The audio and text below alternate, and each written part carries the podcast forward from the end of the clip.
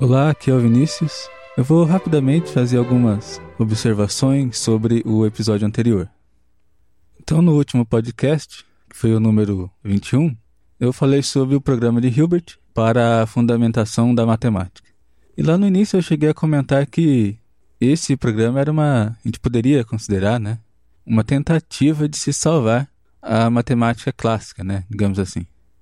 Então eu já vou rapidamente fazer aqui uma, uma recapitulação dessas ideias para chamar sua atenção para como o programa de Hilbert está inserido ali no contexto do, do início do século XX e em que sentido a gente pode entender aquela afirmação que eu fiz.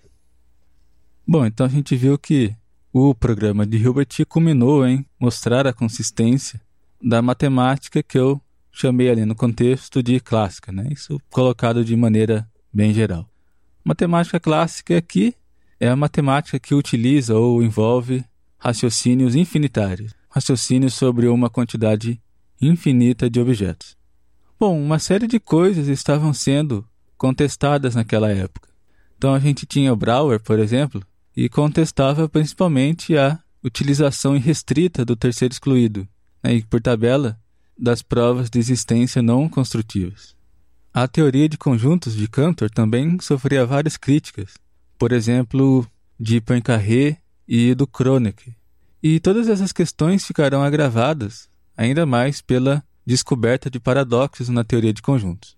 Então, para Kronecker, a matemática seria o estudo dos números inteiros, então ele não acreditava na existência dos números irracionais, e o Poincaré vai questionar uma certa definição, não, uma certa maneira de se definir objetos em matemática, que é a chamada de impredicativa, que é quando a definição de um objeto faz referência a uma totalidade da qual aquele próprio objeto que está sendo definido participa.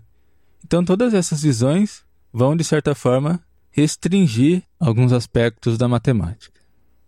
Agora, para Hilbert, um raciocínio seguro seria o raciocínio finitário, que toma por base objetos concretos e todas as operações podem ser completadas em um tempo finito.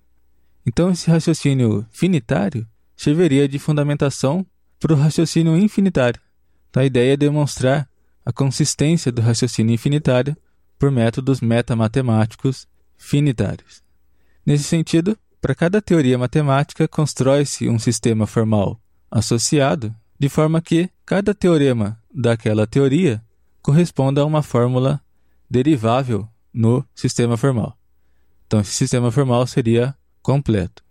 Daí a demonstração da consistência no sistema formal, é, lembrando que um sistema formal, em última análise, é apenas um sistema de manipulação de símbolos, então, a demonstração da consistência nesse sistema formal consiste basicamente em checar se não é possível derivar uma fórmula que representa uma contradição. Em outras palavras, fazendo aqui uma analogia com xadrez, né, por exemplo, o que a gente teria que fazer é checar se uma dada configuração ilegal, né, digamos assim, do tabuleiro não possa ser obtida por meio das regras do jogo e se partindo de uma posição inicial. Então, dessa maneira, se eu demonstro a consistência do sistema formal, eu garanto que aquela teoria associada é significativa.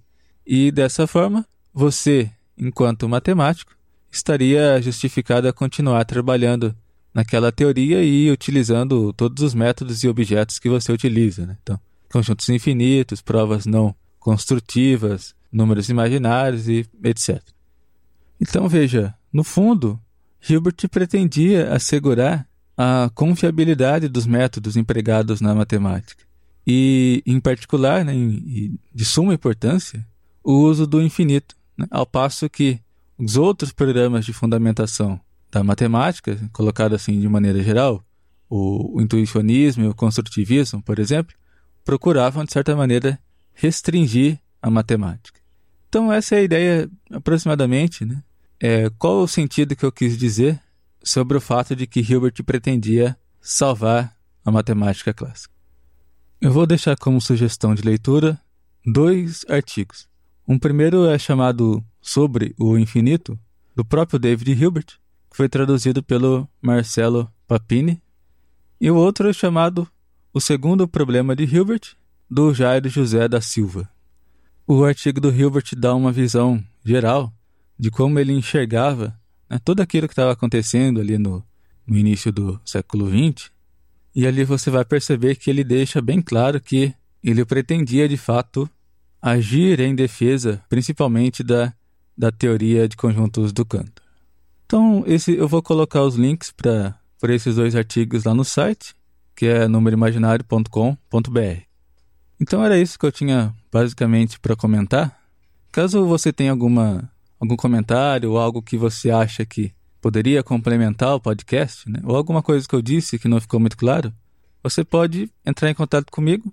Pode ser pelo e-mail vinicius@numeroimaginário.com.br ou se você for lá no site numeroimaginário.com.br, lá vai ter um link de contato no menu principal.